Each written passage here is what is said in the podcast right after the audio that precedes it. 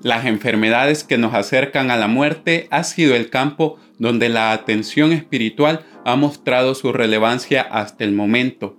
La experiencia de sufrimiento ante una enfermedad avanzada coloca al enfermo en una situación límite, donde surgen preguntas existenciales. Por lo tanto, el equipo médico debería estar en condiciones de escuchar, evaluar y asistir a estas necesidades espirituales o bien derivar a quien corresponda. La espiritualidad es reconocida como un aspecto fundamental de los cuidados paliativos. Así puede ser útil considerar la necesidad de reconocer la espiritualidad como un factor social asociado con la salud, junto con otros factores sociales como las condiciones de trabajo, los factores económicos, el acceso a alimentos o la protección contra la discriminación. También puede ser vista como un factor más de nuestra psique, como la autoestima. No considerar estos aspectos en el tratamiento de una enfermedad puede tener efectos adversos sobre la salud de las personas. Salud MV, donde hablamos de todo lo relacionado con el tema de la salud en tu idioma presentado por el doctor Carlos José Gómez. La espiritualidad es un aspecto dinámico e intrínseco de la humanidad que se relaciona con la manera en que los individuos buscan y experimentan un significado y propósito, y con la manera en que experimentan su conexión con el momento, consigo mismos, con los demás, con la naturaleza y con lo que es significativo o sagrado. Además, abarca creencias y prácticas seculares y filosóficas, así como religiosas y culturales. Creo que los puntos importantes de la definición anterior son buscar y expresar significado y propósito, y experimentar la conexión con. Esto nos abre un amplio y personal abanico con el que se puede experimentar la espiritualidad Así, aunque la espiritualidad abarca las creencias y prácticas de las comunidades religiosas, se extiende más allá de la religión para incluir cómo el significado, el propósito y la trascendencia pueden surgir a través, por ejemplo, de la vocación, la familia o la naturaleza. El concepto de religión incluye creencias, prácticas y rituales relacionados con lo sagrado la religión también puede incluir creencias acerca de espíritus buenos y malos.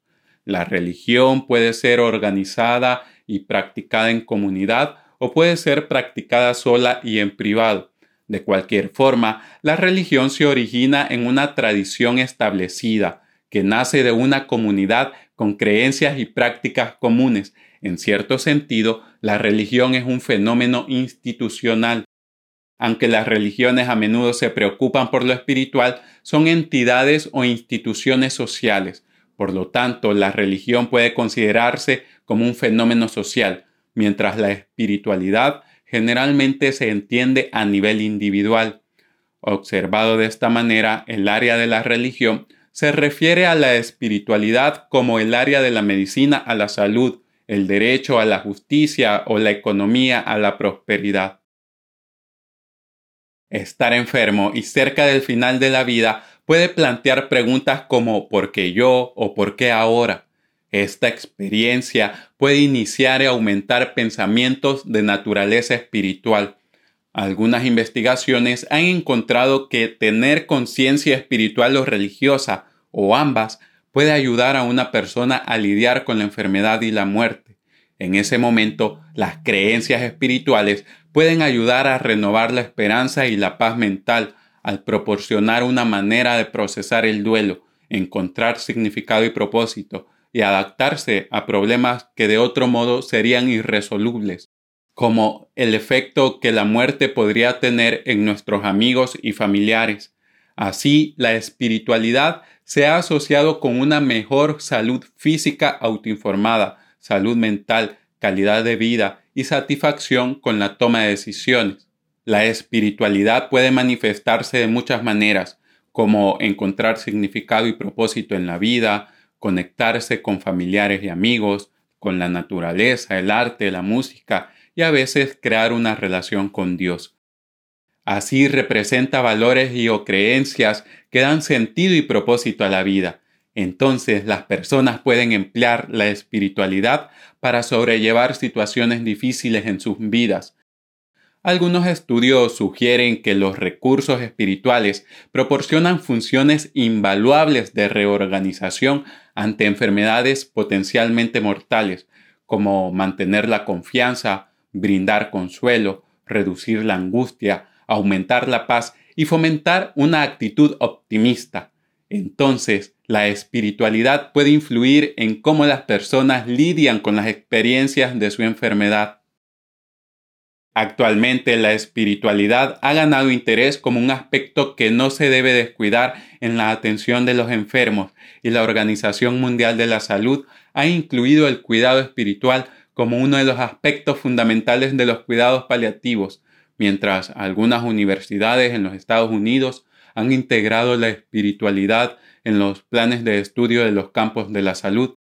Así se ha ido reconociendo el papel que desempeña la espiritualidad en la atención de los pacientes. Aquí empezamos a entrar en campos un poco más cuestionables de la espiritualidad en la práctica médica.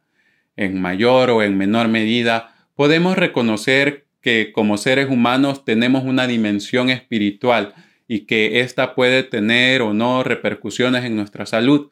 Pero, ¿qué debemos hacer entonces para que nuestra espiritualidad juegue a favor en nuestra salud? Es una pregunta un poco más compleja y es esto lo que se está tratando de estandarizar actualmente. Así como los médicos deben formarse en la empatía de tal manera que esto no obstruya su labor, pero que sume a la relación paciente-médico, a medida que avancen los conocimientos sobre cómo brindar soporte espiritual y se entiendan los beneficios de la búsqueda de significado, los médicos podrán abordar el sufrimiento espiritual de sus pacientes de una mejor manera. Actualmente los médicos o las enfermeras pueden hacer una evaluación sencilla de las necesidades espirituales de sus pacientes. Para ello se han creado una variedad de cuestionarios para realizar un sondeo o tamizaje espiritual que incluye preguntas como ¿está en paz? ¿Tiene dolor espiritual? ¿La religión o espiritualidad son importantes para usted? ¿Tenía o le gustaría tener a alguien con quien hablar sobre asuntos espirituales o de fe? Esto es una evaluación rápida para saber si una persona está experimentando una crisis espiritual y si necesita ser referida inmediatamente a un profesional del cuidado espiritual clínico certificado. Lamentablemente dicha evaluación a menudo se omite, tal vez porque los médicos no tienen tiempo, no consideran la atención a las necesidades espirituales como su responsabilidad o se sienten incómodos discutiendo la espiritualidad con los pacientes. Actualmente se está trabajando en el desarrollo de formas para medir el impacto de la asistencia espiritual, la mejor manera de llevarla a cabo y los campos de la salud que pueden beneficiarse de ella. Se ha observado que la provisión de atención espiritual en pacientes con enfermedades graves se asocia con mejores resultados al final de la vida, mientras que las necesidades espirituales no atendidas pueden asociarse con una peor calidad de vida del paciente. Por lo tanto, en la actualidad se está estudiando si la asistencia espiritual puede mejorar la calidad de vida ante enfermedades como la insuficiencia cardíaca, el duelo complicado, la diabetes tipo 2, el trastorno de estrés postraumático y el cáncer de mama, entre otros tipos de cáncer. Actualmente hay poca información para guiar la toma de decisiones sobre cuáles o si las intervenciones espirituales son efectivas. Tengamos presente que los aspectos menos tangibles de la experiencia existencial son mucho más difíciles de medir, lo que representa un reto para crear planes terapéuticos, sin contar que las experiencias espirituales y religiosas siguen siendo muy personales e incluso variables entre los creyentes de una misma fe. Por otra parte, aunque parece que las personas religiosas lidian más fácil y mejor con los peligros que pueden dañar la salud mental, diferentes estudios han demostrado que los aspectos sociales de la inclusión religiosa pueden proteger contra enfermedades mentales, especialmente la depresión, y las enfermedades cardiovasculares.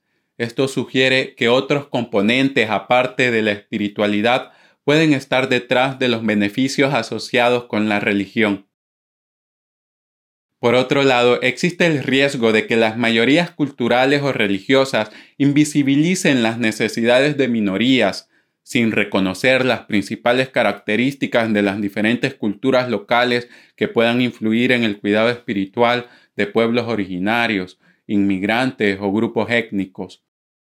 Por ejemplo, esto puede ocurrir en instituciones identificadas con una comunidad religiosa específica, donde no se tengan en cuenta las necesidades de otras religiones minoritarias o de personas que se identifican como ateas, agnósticas, humanistas, dataístas o que no se identifiquen con un credo o espiritualidad específica. Entonces, establecer procesos para asegurar que el cuidado espiritual, aparte de efectivo, sea respetuoso de las diferentes expresiones de diversidad espiritual, religiosa y cultural de los pacientes y sus cuidadores es una ardua tarea por delante. Estoy agradecido de poder contribuir a que la información en salud sea de libre acceso en Internet.